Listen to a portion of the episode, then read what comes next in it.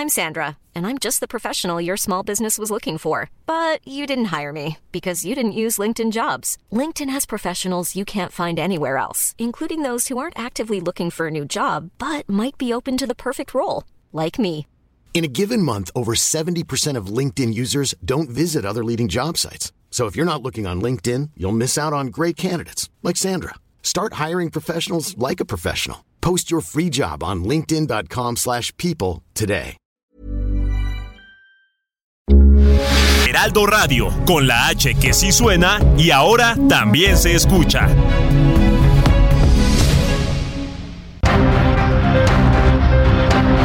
Heraldo Media Group presenta Periodismo de Emergencia con Hiroshi Takahashi, Arturo Rodríguez y Brenda Ruiz.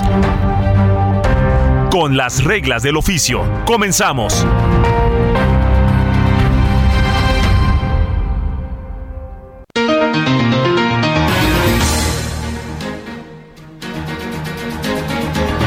Muy buenos días, sean bienvenidos y bienvenidas a Periodismo de Emergencia. Son las 10 de la mañana con 4 minutos tiempo del centro de México.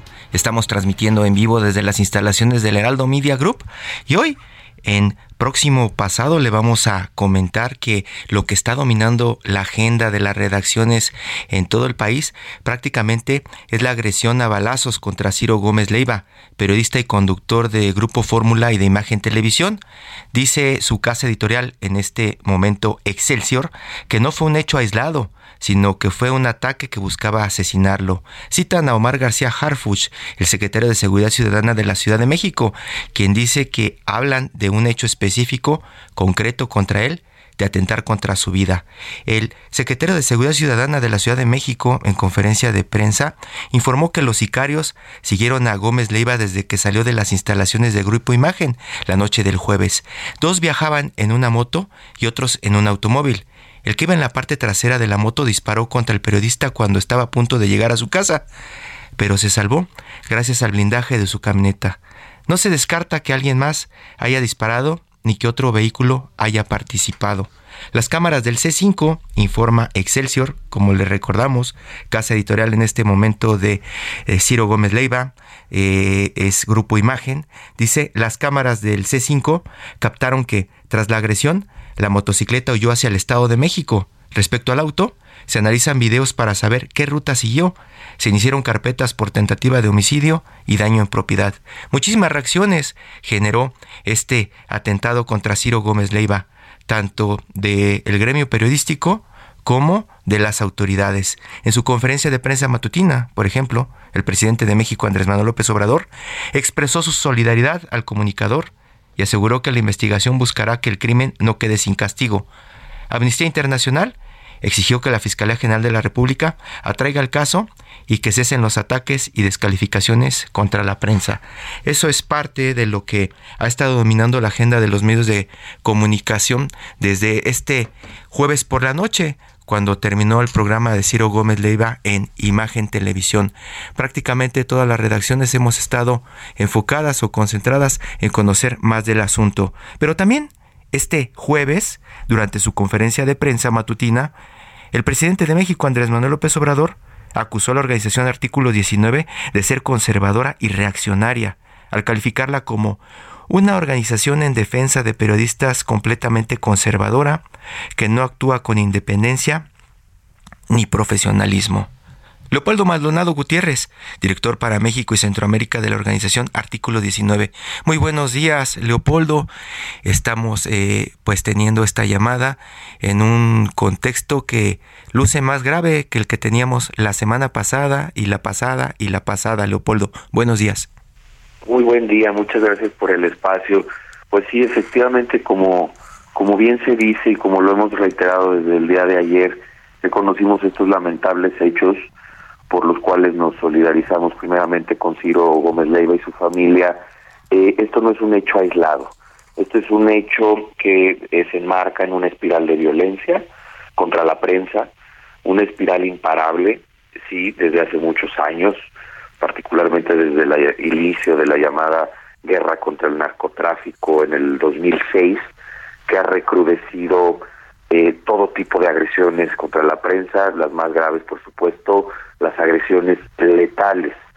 Eh, eh, realizado en artículo 19 del 2000 a la fecha 157 asesinatos de periodistas.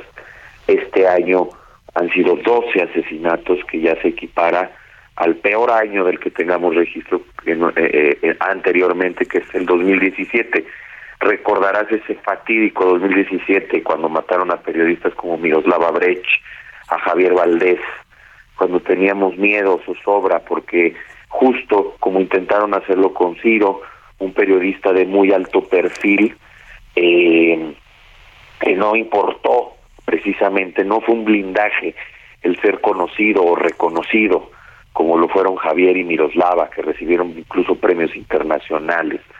Eh, en este caso, el, estamos entre el peor año, digo, uno de los peores años, decía, junto al 2017, en términos de asesinatos, y por cuarta vez, por cuarto año consecutivo, nos dice Reporteros Sin Fronteras, México es el país más peligroso para ejercer el periodismo, incluso por arriba de países como Siria, como Afganistán y ahora como Ucrania, que es un país en guerra. Entonces, evidentemente es una situación que sigue creciendo, de las cuales las autoridades no han tomado cartas en el asunto.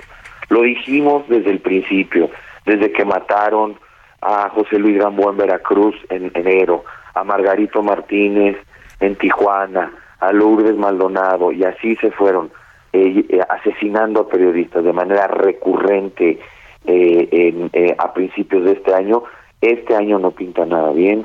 Este año las autoridades tienen que dar un golpe de timón para la que para la cual se tiene que garantizar la, integridad y la vida de los periodistas.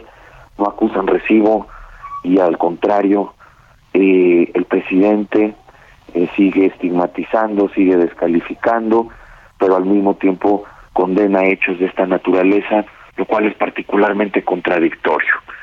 Eh, nosotros como artículo 19 en verdad hacemos un llamado a que esta situación tan grave, tan lamentable en la que afortunadamente Ciro salió ileso, sea el momento de cambio, un punto de inflexión en la fallida estrategia para proteger a la prensa y para garantizarle justicia. Leopoldo, pero ¿qué se puede hacer? Lo hemos visto desde hace muchos años, los que trabajamos en redacción, los que trabajamos en la calle, los que andamos por todo el país y en otros países.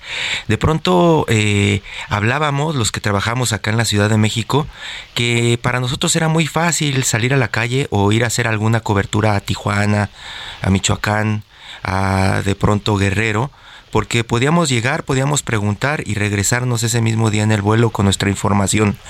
Y que los que estaban en desventaja, siempre decíamos desde la Ciudad de México, eran los compañeros que se quedaban a vivir allá esos compañeros que de pronto generaban esa autocensura y zonas de silencio que daban pie a que corresponsales extranjeros generaran reportajes supuestamente a fondo de las zonas del crimen, los reporteros de los supuestos diarios nacionales generáramos reportajes de las zonas prohibidas.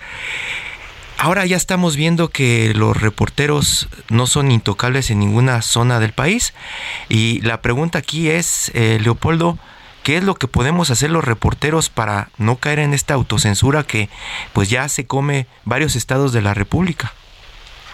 Pues mira, yo creo que haces una, una precisión muy, muy, muy necesaria, porque efectivamente no es lo mismo lo que viven los periodistas de la capital, los corresponsales extranjeros, a lo que viven los periodistas en el interior de la República, a lo que toda la, a la situación de riesgo, los enfrentamientos con caciques locales, con grupos criminales, con políticos locales, enfrentamientos es un decir, el hostigamiento que padecen más bien de, desde ahí, eh, pues hay que sumar también no no no me dejarás mentir pues una situación brutal de precariedad no es, decir hay todo tipo de violencias que atraviesan el periodismo eh, en buena parte del país eh, la Ciudad de México parece un santuario no no tenemos un hecho de esta envergadura desde el asesinato de Rubén Espinosa en 2015 pero lo que sí hay que decir es que la Ciudad de México lleva ya 10 años encabezando la lista de entidad federativa con más agresiones contra la prensa. Eso no quiere decir necesariamente las más violentas. Eh, había agresiones que hay que considerar, ¿no? Que buscan censurar como amenazas, ataques digitales y de otro tipo, pero no como lo que habíamos visto en 2015 con Rubén, y ahora el intento de asesinato de Ciro Gómez Leiva. Eso rompe con un mito, efectivamente, que la Ciudad de México era un lugar pues medianamente más seguro que el resto de la República para periodistas y para defensores de derechos humanos desplazados de sus comunidades por la violencia. Eh, y por otro lado, lo que decía hace un momento en mi primera intervención, ¿no? Se rompe el mito de que la relevancia pública eh, puede ser un escudo, un blindaje en contra de eh, la violencia, ¿no? La situación, fíjate, en la mañana del jueves, también intentaron matar a otro periodista de Palenque, Chiapas, ¿no? A Flavio de los Reyes. Es una situación recurrente, es una el tema es la visibilidad pública, eh, uno pensaría, pues te da cierta protección, y no. La noche de ese mismo jueves estábamos escuchando, eh, leyendo así en, en, estos tweets que emitió sobre la situación que padeció. Eh, eh, sí, puede tener un efecto de irradiación y es lo que y es lo más grave, es la consecuencia más grave de toda de toda violencia, incluida por supuesto la violencia letal imponer zonas de silencio como se han impuesto en Tamaulipas, en zonas de Guerrero, de Veracruz, de Sinaloa, en Oaxaca mismo, en la zona del Istmo, con el reciente asesinato de un periodista ya Ever López, que cubría muchos temas de corrupción y política. Entonces sí, ese es el, lo que se busca, lo que buscan los perpetradores, el silencio no solo de la persona, sino del gremio en la localidad que se deje de tocar a personas, actores de poder y que se dejen de tocar ciertos temas. Y es lo que no podemos permitir como sociedad. Por eso tenemos que proteger a nuestra prensa desde la sociedad, porque ya vemos que el gobierno no quiere o no puede, o ambas. Estábamos viendo desde hace años también eh, el asunto de las coberturas en zonas de riesgo. Eh, recuerdo hace más de una década cómo en la redacción llegaban a darnos cursos algunas veces de cómo cubrir protestas violentas, ¿no? Eh, y, eso se, ejemplificó muy bien cuando fueron las protestas de los profesores allá en Oaxaca, ¿no? tener un, hasta un chaleco y cascos era lo que alguna vez recomendaban, agua, leche para el gas y, y de pronto eran un montón de cosas que te comentaban en la redacción para salir protegido a, hacer alguna cobertura. Y parecería, parecería eh, Leopoldo, que en este momento nos tendrán que dar instrucciones para salir a hacer nuestro trabajo todos los días en cualquier parte, como zona de riesgo, México todo, en su totalidad. Pues sí, definitivamente desde hace mucho las y los periodistas en este país están en una situación de zozobra, y tienen que tomar medidas de autoprotección. Pero yo aquí hago una reflexión. Autoprotección eh, eh, da hasta cierto punto para garantizar tu vida y tu seguridad. Se necesita un Estado eh, fuerte, un estado, instituciones fuertes, que son las que tendrían que estar haciendo esta chamba. Eh, por eso sí necesitamos mejorar nuestros hábitos, nuestras estrategias, no solo en el ámbito físico, también en el ámbito digital, donde tenemos información valiosísima, tenemos que tomar medidas de seguridad. Eh, en el ámbito psicoemocional, por ejemplo, eh, los fotoperiodistas de muchos lugares, en, por ejemplo Acapulco, o lugares como Ciudad Juárez en su momento, o en la frontera, en cualquier ciudad fronteriza donde ha habido picos de violencia, son periodistas o fotoperiodistas de guerra, ¿no? Entonces también la atención psicoemocional eh, eh, que, se requiere para seguir en pie, para seguir trabajando bien, para tomar buenas decisiones. Entonces hay una serie de perspectivas de la seguridad que han ido mejorando, que podemos ir compartiendo entre periodistas, entre organizaciones civiles, no de manera más horizontal, por así decirlo, pero hay una tarea primordial del Estado y esa tarea primordial del Estado es eso, garantizar la vida y la integridad de los periodistas. Hay un mecanismo de protección, hay una fiscalía especial para atender delitos contra la libertad de expresión, hay instituciones especializadas que hemos empujado para su creación y que tienen que servir. Entonces, no podemos decir simplemente, yo hace rato sin comentario, vemos un gobierno ausente, pues hay que acogernos a la sociedad, porque mediante la presión social, y aquí voy, es que eh, eh, tenemos que lograr que estas instituciones que nos cuestan, nos cuestan recursos públicos, funcionen. Leopoldo, eh, eh, eso te quería preguntar. ¿Qué es lo que puede pasar? Porque al parecer ya con este sexenio no contamos. Tal vez tendremos que esperar a que termine el sexenio y conocer cuáles son las propuestas para tener mayor seguridad del siguiente presidente, ¿no? Pues eso es lamentabilísimo porque eh, es lo, eh, lo que ha dicho la Relatoría de Libertad de Expresión eh, de la Comisión Interamericana de Derechos Humanos, que por cierto ayer condenó los hechos en voz del relator Pedro Vaca. lo ha dicho desde el principio, desde que inició esta espiral brutal de violencia letal contra la prensa. hay que mandar los mensajes correctos desde el principio y vemos que no hay la más mínima intención de enmendar. El mensaje sigue siendo de descalificación, de estigmatización, de hostilidad hacia la prensa, eh, y en lugar del mensaje de condena enérgica, de reconocimiento, y, un mensaje además, eh, consideras conmigo, de un presidente con esta popularidad y con este poder, porque hay que decirlo, para que convoque al resto del Estado mexicano a tomar medidas. Y me refiero no solo al gobierno federal, al Estado mexicano en su conjunto.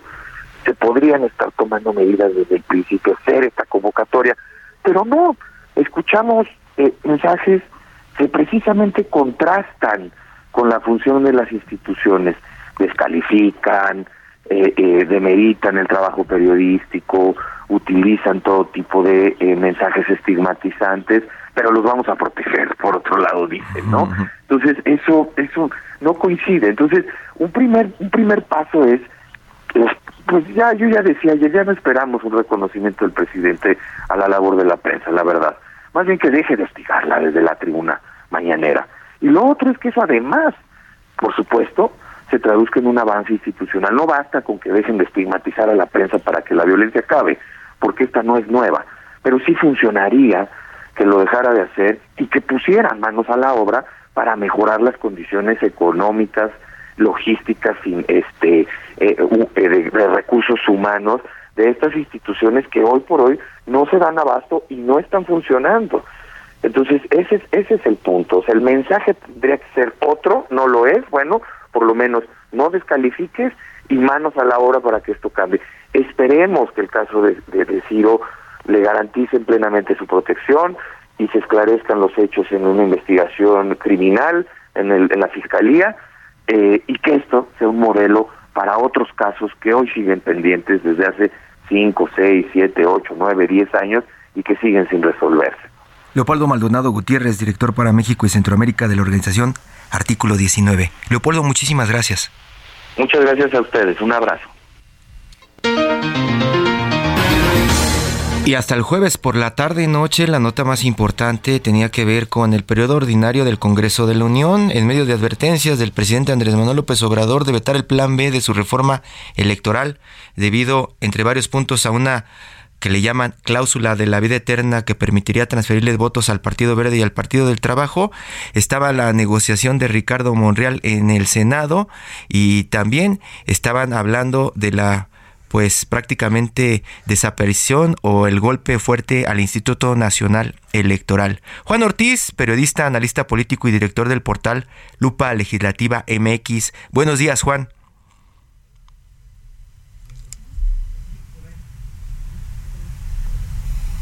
Juan, buenos días. Buenos días. Muy buenos días, Juan. Muchas gracias. Eh, ¿Cómo cerramos esta semana en el asunto del Plan B, que fue lo que tenía ocupados prácticamente a todos los políticos hasta el jueves? Pues efectivamente, como lo estabas comentando, estaba el Plan B, este fue el tema como de la de la semana, fue una discusión bastante eh, polémica, primero en, en, la, en el Senado, por sobre todo por el papel que este, estuvo haciendo el coordinador de Morena en el Senado, Ricardo Monreal, que hizo, digamos, este, estuvo difundiendo un listado de, de inconstitucionalidades de la reforma electoral del Plan B y estuvo empujando algunas modificaciones a la misma. Sin embargo, pues este, realmente su papel fue no fue este, pues digamos que no se generaron los cambios que se esperaban. Sí, sí votó en contra de la del plan B, pero no no generó los cambios que para bajarle este nivel de peligrosidad no de la reforma electoral contra el INE, contra el Tribunal Electoral.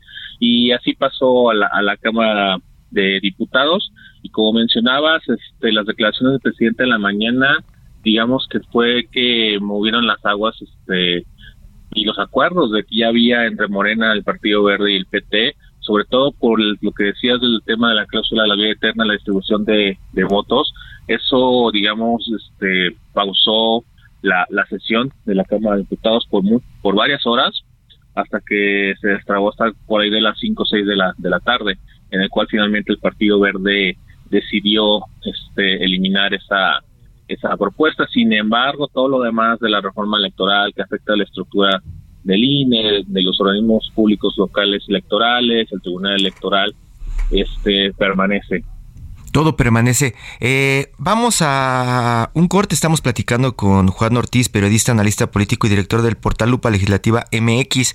Y estamos platicando del plan B que se presentó esta semana y que pues prácticamente generó ya, ahora sí, al parecer, un rompimiento con Ricardo Monreal y el gobierno y generó también por ahí otros pleitos alrededor de estos partidos que dicen apoyan a quien les conviene en algún momento, del partido del Trabajo y el Partido Verde. Juan, vamos a un corte y regresamos, ¿te parece?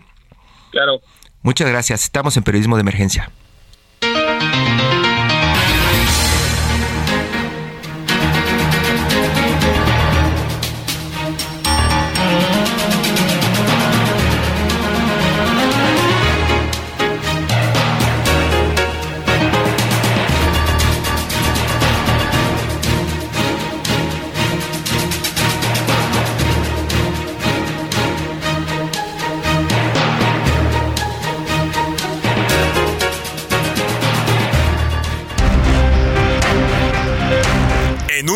Continuamos en Periodismo de Emergencia por el Heraldo Radio.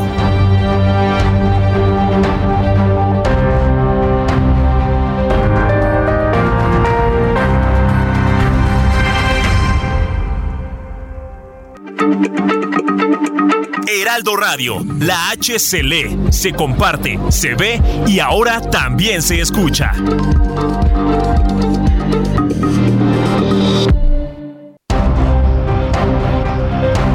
Regresamos a Periodismo de Emergencia con las reglas del oficio.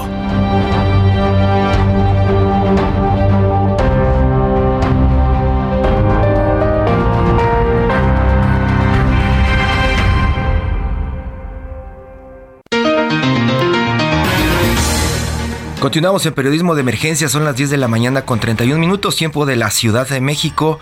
Estamos platicando con Juan Ortiz, periodista, analista político y director del portal Lupa Legislativa MX, de uno de los asuntos que cerró la semana con la atención de prácticamente todo mundo. Y Juan, yo te quería, yo te quería comentar que eh, pues la discusión en algún momento se fue hacia este asunto que comenzaron a llamar los reporteros eh, la cláusula de la vida eterna de los partidos, comenzaron a platicar del Partido Verde, del Partido del Trabajo y hasta de duendes, pero al final la gente, los comentarios que nos llegaban a las redacciones, que nos llegaban a programa de radio por mensajes, era alrededor del INE, del Instituto Nacional Electoral. Uno de los comentarios, Juan, te lo voy a, te lo voy a leer y, y es para que platiquemos un poco más a fondo de este asunto. Fíjate uno de los comentarios. Chale, ese pinche INE y los que lo apoyan son la porquería, pero en fin, que sigan desgarrándose las vestiduras. Even on a budget, quality is non-negotiable. That's why Quince is the place to score high-end essentials at 50 to 80% less than similar brands. Get your hands on buttery soft cashmere sweaters from just 60 bucks, Italian leather jackets, and so much more. And the best part about Quince, they exclusively partner with factories committed to safe, ethical, and responsible manufacturing. Elevate your style without the elevated price tag with Quince. Go to quince.com/upgrade for free shipping and 365-day returns. Otro mensaje. Eh, no les quedó de otra. Tienen que asumir los resultados. Eran contundentes. Nos vemos el próximo año. Es decir, mucha de la percepción que se generó desde la mañanera y desde los bots y desde todo lo que estaba girando alrededor del plan B del presidente de México, Andrés Manuel López Obrador, parece que surtió efecto. El INE quedó como el enemigo y al final se comenzaron a discutir otras cosas, ¿no? Cuéntanos qué fue lo que se discutió en realidad alrededor del INE y qué pasó. Efectivamente, lo que comentas, este, la discusión se fue para otro lado y de, hecho en, los dictámenes de la reforma electoral incluyó unas encuestas, ¿te acuerdas una del INE que fue muy criticada? Sí, sí. Pero que ocultaba en este dato que decía que solamente uno de cada cuatro conocen conocían la iniciativa del presidente, ¿no? Y había otra encuesta este que también decía que era uno de cada tres. Entonces realmente la gente no sabía de qué trataba la, la reforma electoral. Sin embargo, si se, se iban sobre lo que se comentaba en esos espacios, en la mañanera, en los medios, y todo se centró en el INE gasta mucho, el INE se, lo van a destruir, ¿no? Entonces le pegó el tema de la politización. Yo creo que el tema de la, del electoral, el sistema electoral merecía una discusión más amplia porque cada, cada seis años había una reforma, digamos que para mejorar, con consenso de todas las fuerzas políticas, ¿no? Y con este, cuando llega este gobierno, rompe este, este molde y trata de imponer una reforma desde su propia visión, sin acuerdo de todos los demás, y todo eso influyó en este, en este debate, que incluso, fíjate que finalmente no había ocurrido antes, que una reforma promovida desde el poder, ni siquiera en sus aliados había acuerdos. O sea, no fue normal esos, esos retrasos que había por la falta de acuerdos con el Partido Verde y con el PT, porque era increíble que se retrasara por el tema de, algunas propuestas que ellos querían, como de la cláusula de la vida eterna. Entonces, es una reforma bastante accidentada, bastante lamentable en su proceso legislativo y también más, más lamentable que, la, que más gente no haya conocido de fondo lo que trataba. Eso es lo que es lo que preocupa de pronto porque Juan eh, eh, no estamos informando los medios, estamos dejando que pues un poco desinformación eh, permee a la sociedad y pues las charlas en la calle es lo que se comenta, se hacen los grupos porque pues la gente dice es que es, el INE gasta mucho, vamos a quitarle los recursos para que México esté mejor. Básicamente es el argumento, pero un argumento sin sustento. Sí, de hecho nos falta más cultura cívica y más este interés por los temas públicos, porque si hablamos de temas de, dinero, el, eh, la refinería de Dos Bocas ya, ya cuesta 200% más. Entrar en Maya ya cuesta 100% más. Entonces, si hablamos de, costos, realmente hay otros proyectos que son mucho más caros. Eh, también en cuanto al funcionamiento del INE, yo creo que a modo de crítica constructiva, de este lado faltó mucho explicar qué hace el INE y por qué, por qué hace lo que hace y por qué cuesta lo que cuesta. Porque el INE este, hace muchísimas cosas. por ejemplo, la credencial para votar, todo ese proceso, ese proceso en el que tú tengas la cercanía de, ir a una oficina del INE para que saques tu credencial de votar y no tengas que ir a, a, otro estado o a un municipio muy lejano, te lleva el 30% del presupuesto del INE. Todo es para facilitar este, este derecho, ¿no? También hace tareas de fiscalización, hace el tema del padrón electoral, hace, hace tareas de monitoreo de, medios para evitar que los partidos políticos pues hagan mal uso de los recursos públicos o obtengan este ventajas sobre los demás. Entonces es una labor muy importante. También está el tema de la desconfianza. Eh, a diferencia de otros sistemas electorales, el nuestro está marcado por la desconfianza, en el sentido de que debe haber muchos mecanismos, muchos candados para garantizar que el voto de la persona sea, realmente respetado, ¿no? Y no se pierda en este proceso y que involucra a muchísimas personas. También está el tema de la capacitación y formación cívica del INE, que es cuando forma a, a estas personas en las, en las mesas de casilla. Es un proceso muy largo, un proceso muy técnico, y la, la verdad es que sí necesitó de este lado mayor comunicación de lo que hacía el INE porque nos quedamos en esa conversión de gasta mucho. Sí, y, al final, al final, eh, Juan, eh, parecería que cerramos el año y con otro objetivo que cumple Palacio Nacional, porque queda la percepción de que le dieron un golpe al INE y que queda desarticulado para el siguiente año, que gasta mucho dinero. Eh, Ricardo Monreal se queda como enemigo del sistema y prácticamente eh, también enemigo de la oposición porque no llegó a, cumplir con lo, que le pidiendo, así queda ante la vista de todo el mundo. Y otros de los asuntos que los duendes metieron dentro de esta discusión del plan B avanzaron, ¿no, Juan? Sí, o sea, digamos que se toda la atención el tema de la, de la causa de la vida eterna, pero hay otros temas que, que sí pasaron, como el concepto de votación válida emitida, que para explicar a tu audiencia, acá, este, para el, tema del registro de los, de los partidos políticos, se hace, se quita los votos nulos y los votos de candidatos no registrados y este cano que le metió el PT quiere quitarle también los votos de, de candidatos independientes y de partidos que perdieron el registro. Con eso logra rascar, este, logra reducir el, el digamos que el límite del 3%, que son poquitos votos, pero son lo suficientes como para que el PT sobreviva, ¿no? Ese tipo de temas todavía quedan ahí, pero que no, no digamos, no tuvieron el foco porque no fueron tocados o en la mañanera o no o no fueron suficientemente discutidos en la este en el debate de la reforma electoral. Y a nivel cancha, a nivel metrobús, a nivel metro de la Ciudad de México, a nivel restaurantes y fonditas, pues la discusión es que el presidente derrotó al INE. Sí, y aparte, ¿sabes qué me preocupa bastante? Que la siguiente campaña de desinformación venga en el sentido de que como le dan un culpa al INE en la, en la estructura, va a comenzar a tener este fallas o retrasos en los en las funciones que realiza y le van a echar la culpa al INE y no la reforma que hicieron que afecta su funcionamiento. Juan Ortiz, periodista, analista político y director del portal Lupa Legislativa MX. Muchísimas gracias, Juan. Buenos días. Muchísimas gracias por la invitación. Saludos.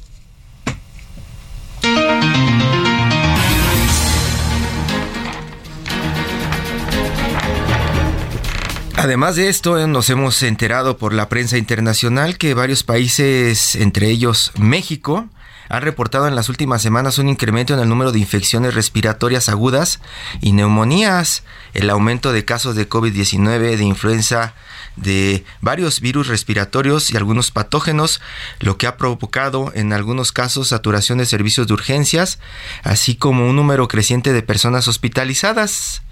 Samuel Ponce de León, coordinador del Programa Universitario de Investigación en Riesgos Epidemiológicos y Emergentes de la Universidad Nacional Autónoma de México. Muy buenos días, don Samuel. ¿Qué tal? Buenos días, mucho gusto. Saludos al auditorio. Muchos saludos, hemos estado eh, recibiendo reportes principalmente de la prensa, incluso de China, periódicos de China, de Taiwán, de Corea, donde hablan de que otra vez están con temores por el repunte del COVID-19, eh, por los muertos en algunas casas funerarias eh, y en México, cuando preguntamos esta semana, estuvieron preguntando los reporteros por el asunto del repunte y el uso obligatorio del cubrebocas nuevamente. Las autoridades, por lo menos las locales y las federales de este país, dicen que no es necesario porque, pues, eh, gracias a la vacunación hemos avanzado. ¿Es así, don Samuel? Bueno, eh, un poco todo relativo, ¿verdad? Sí hay un incremento manifiesto en la transmisión, es una sexta ola bien configurada y en donde participan en esta ocasión, a diferencia de las previas, otros virus, ya describía, influenza, inicial respiratorio y otros más. Eh, la conjunción hace eh, que eh, en este momento sea complicado por la altísima frecuencia de infecciones respiratorias. es probable que el pico sea relativamente alto, pero también es cierto que las infecciones no tienen la gravedad que tuvieron en otras olas, particularmente la tercera, la cuarta. Entonces, eh, como vemos, eh, es necesario mantener desde luego las precauciones, porque finalmente sí sigue habiendo un número de muertos asociados al COVID que eh, se mantiene. Esto lo vemos en Estados Unidos, vemos ciertamente la mortalidad es mucho más baja aquí en México, pero eh, el punto es que puede ocurrir y puede ocurrir también asociado a influenza. Entonces, eh, las recomendaciones desde nuestro punto de vista siguen siendo válidas, hay que enfatizarlas y habría que establecer el uso del cubrebocas nuevamente en sitios en donde hay alto Perdón, perdón. Sí, ¿qué pasa, por favor? ¿Perdón? ¿Sí? Sí, sí, sí. Sí, estaba hablando del cubrebocas. Sí, sí, entonces, sí hay que hacerlo, sí hay que utilizarlo, hay que utilizarlo en todas las condiciones en donde haya básicamente eh, grupos de personas, lugares cerrados, transportes, auditorios, cines, y en estos sitios tendría que ser de uso obligatorio efectivamente. Eh, también vale la pena considerar que aunque no lo establezcan de uso obligatorio, la gente ya aprendió a conocer los riesgos y ya aprendió a utilizarlo. Entonces, eh, cuando dicen que no es obligatorio, no quiere decir que no que es obligatorio no usarlo. Hay que utilizarlo racionalmente. Pues dice usted que es obligatorio que ya aprendimos a usarlo, pero ah, a mí me ha tocado estar acá en la ciudad en zonas muy concurridas y la gente no lo usa. No lo usa, va tosiendo, va estornudando, eh, pues sí se ve este repunte de infecciones últimamente y ya pareciera que toda esta pandemia, toda esta crisis que vivimos en este país y en el mundo no sucedió. Es cierto, es cierto y esto es desafortunado eh, ojalá que tuviéramos eh, la oportunidad de insistir en cómo tenemos que enfrentar estas épocas particularmente, porque además vale la pena considerar lo que estamos viendo ahorita en China es interesante, y luego no es lo mismo que está ocurriendo en el resto del mundo. En China lo que ocurre es que se mantuvo un confinamiento casi continuo y ahora se ha abierto y hoy la transmisión es muy muy alta porque la gente no tuvo la experiencia de tener una infección previamente. Entonces, ¿esto qué puede ocasionar? Puede ocasionar que aparezcan nuevas variantes diferentes que nos presenten un problema nuevamente eh, más eh, grave. No es el caso hasta ahorita, pero vale la pena insistir que lo que hemos aprendido no deberíamos dejarlo eh, perder. No hay que dejarlo perder. Y todo el asunto de, los, de los riesgos epidemiológicos, está hablando de esta sexta ola, de esto que estamos enfrentando ahora con esta temporada de, fríos. Eh, y, qué es lo que qué es lo que está viendo en el asunto de, las instituciones de salud? ¿Ya están más preparadas para recibir de pronto eh, otro, otro repunte de, de contagios? Ahora sí ya estamos listos para tener camas y para que no haya tantos muertos, doctor. Bueno, no esperamos tener un repunte de ninguna manera como el que ha ocurrido en estos eh, casi tres años previos, nada grave, porque eh, la situación que tenemos en cuanto a efectivamente experiencia por infecciones previas y también la amplísima campaña de vacunación nos coloca en una situación en donde el riesgo de que ocurra una situación como esa es menor. Desde luego ha aprendido de experiencia, lo que no ha cambiado es la capacidad del sistema hospitalario. Seguimos teniendo los mismos hospitales, el mismo número de camas y los mismos equipos, ahora ya fatigados, ciertamente muy eh, si tuviéramos una situación diferente más real, podríamos enfrentar esta no, no, no lo escuchamos bien, doctor.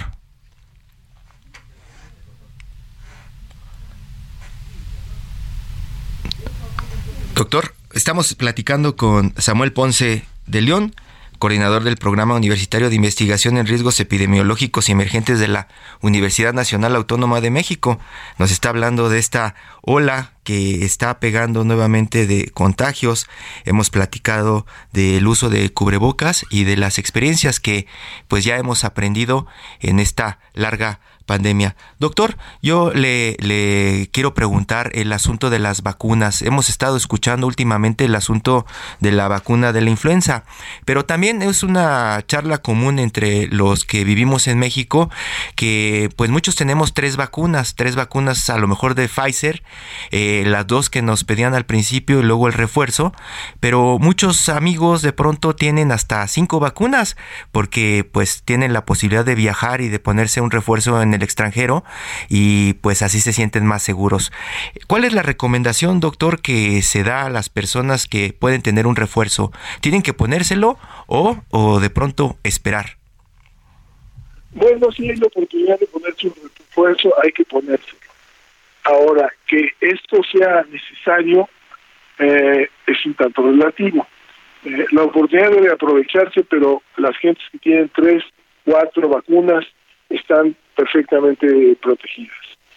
También estas vacunas se aplicaron hasta hace varios meses, entonces posiblemente en el primer semestre del próximo año haya una posibilidad de revacunar gente eh, de manera general con una nueva dosis. ¿Cuántos meses es como recomendable esperar antes de ponerse un refuerzo? Bueno, pues es algo que vamos a tener que determinar conforme va avanzando el tiempo. No lo sabemos con exactitud, sí sabemos que algunos títulos de anticuerpos van disminuyendo, pero también sabemos que la inmunidad no solo depende de los anticuerpos, depende también de un diversos grupos de células que están estimuladas y que se mantienen durante mucho tiempo. Entonces, el resultado es que teniendo dos, tres, cuatro dosis de vacunas, la, el riesgo de tener complicaciones eh, graves es muchísimo menor y sin embargo, pues desde luego yo no podría decir eh, que eh, deje de aprovechar la oportunidad de ponerse una quinta dosis de, de vacuna. Más allá de esto no creo que sea necesario. Perfecto, muchas gracias, doctor Samuel Ponce de León, coordinador del Programa Universitario de Investigación en Riesgos Epidemiológicos y Emergentes de la Universidad Nacional Autónoma de México. Nos deja más tranquilos, doctor, gracias. Espero que sí. Saludos a todos y no dejen de vacunarse si hay oportunidad. Y mantener el uso del cubreboca. Aunque sean jóvenes, ¿verdad, doctor? Claro. y no haya la oportunidad que se vacune. Gracias. Hasta luego. Todo menos fútbol. A lo largo y ancho de la República Mexicana se festeja la Navidad. Sin embargo, los platillos de la celebración son diferentes en cada estado, en cada ciudad, en cada colonia. Alfredo González, chef del restaurante 1985 Anti-Fine Dining. Muy buenos días, Alfredo. Hola, ¿qué tal Hiroshi? Muy buenos días a ti, a todos los que nos escuchan en este sábado soleado y fresco. Este, muchísimas gracias por la invitación. Muchas gracias a ti. Tú has estado trabajando, eh, pues alrededor de los platillos de celebración de esta Navidad. ¿Qué has encontrado en México? Pues mira, en esta en esta temporada últimamente eh, el pavo, claro que aquí en el, en el centro, no, por lo menos aquí en el Distrito Federal, es como algo muy típico junto con los romeritos y el bacalao, ¿no? Que son eh, los los platillos principales aquí de los chilangos que se cena en casa en estas fechas navideñas han estado eh, saliendo muchos mensajes de pronto en Twitter, en TikTok, diciendo que prácticamente los romeritos y el bacalao no le gusta a los jóvenes, ¿no? Que, no, que no lo preparen y, haciendo como la opción de buscar otras cosas, pero para muchos, si no hay romeritos, si no hay bacalao y no hay pavo o pierna, no es Navidad, ¿no? Es correcto, creo que yo, yo me uno a esta generación de los chicos jóvenes, no soy muy fanático del bacalao, sinceramente, eh, creo que es más por este yo, yo creo que muchos jóvenes lo relacionan con los 20 días que se tiene que comer bacalao de, las fiestas, ¿no? Sí, sí. Pero sí. Es, es como un mensaje políticamente incorrecto para nuestras mamás, ¿no? Es correcto. Desde aquí, si mi mami me está escuchando, por favor, haz la, la porción exacta para la cena nada más, ¿no? ¿Cuáles son las propuestas, Alfredo, que de pronto puedes dar para, eh, pues, cambiarle un poco esta cena de Navidad? Pues mira, fíjate que yo normalmente eh, en casa llevo un par de años siempre llevando una propuesta ¿no? Una, una propuesta eh, alternativa para la familia, para los primos, para los tíos, para todos, y que no solo sea eh, la comida típica, ¿no? Como dice que es el romerito, el bacalao, ¿no? Y este... Y la ensalada de manzana. Ay, la ensaladita de manzana, que vaya. ¿No? Ajá. Este, normalmente, fíjate que yo en casa eh, me gusta cambiarle, por ejemplo, estas fechas eh, yo, yo propondría unas ricas chapatas de cochinita, ¿sabes? O sea, que ya, que esté el menú normal y quien quiera se haga una, una muy rica chapata de una muy buena cochinita, ¿no? Este plato muy eh, endémico y típico de, Yucatán. eh, otras de las cosas que normalmente eh, propongo es alguna pasta, ¿no? Puede ser cualquier tipo de pasta, ya, ya, ya sea de la preferencia normalmente eh, metemos raviolitos, ¿no? O algún este algún tipo de algo cremoso, algo que le dé cremosidad ahí a, a, la, a la cena y un caldito de camarón. Fíjate que eso calientito ya en la noche se me antoja bastantito. Y, al otro día cae muy bien. Sí, sí, sí, para, para, para la resaca, ¿no? De los, de los que se les pasan las cucharadas. Sí, pues es parte. Y, y, tú has visto que eh, los mexicanos, las mexicanas, ya han comenzado a tratar de darle un giro a esta cena de Navidad. Fíjate que eh, en mi experiencia, en lo que yo he vivido, sí comienza a haber eh, un poquito más de, em, de, de, variedad, ¿no? Pero es muy chistoso porque esta época navideña, ¿no? en especial este día, a pesar, por ejemplo, de que yo sé cocinar y todo, es un día en el que, en el que a la familia, a las madres, les gusta cocinar, ¿no? Entonces, sabes cocinar, sabes hacer muy bien, por favor, quítate, hijo, hazte un lado, yo voy a hacer mis romeritos, mi bacalao y este y mi pavo, ¿no? Entonces, eh, sí, ellas ellas son las que toman la batuta, ¿no? En esta, eso es como muy tradicional de, de creo que de la mamá mexicana, ¿no? Es, es como muy de ellas esta cena, ¿no? También. Pues eso es lo bonito de la, de la Navidad. Alfredo González, chef del restaurante 1985 Antifine Dining, ya después en otra entrega nos contarás por qué Antifine Dining y ya estaremos platicando, ¿no? De, de, cómo, cómo te fue, cómo te fue en la Navidad. Y pues ya lo escucharon. Alfredo González también es uno de los jóvenes que está en contra de bacalao y romeritos todo el tiempo por prácticamente eh, pues no seguir la tradición del recalentado durante tantos días. Es correcto. Alfredo, muchísimas gracias. Eh, ya estaremos platicando en otra entrega acá en Periodismo de Emergencia. Muy buenos días. No, muchísimas gracias Hiroshi, que tengan muy buen día. Saludos a todos. Y muy buenos días a usted. Esto fue Periodismo de Emergencia. Nos escuchamos mañana. Gracias por su tiempo. Gracias por su atención.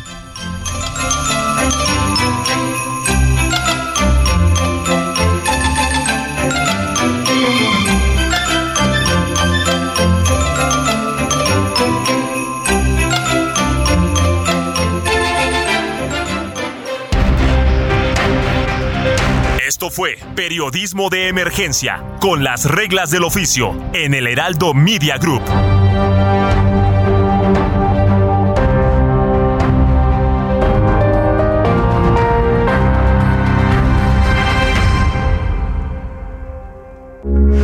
Heraldo Radio, con la H que sí suena y ahora también se escucha.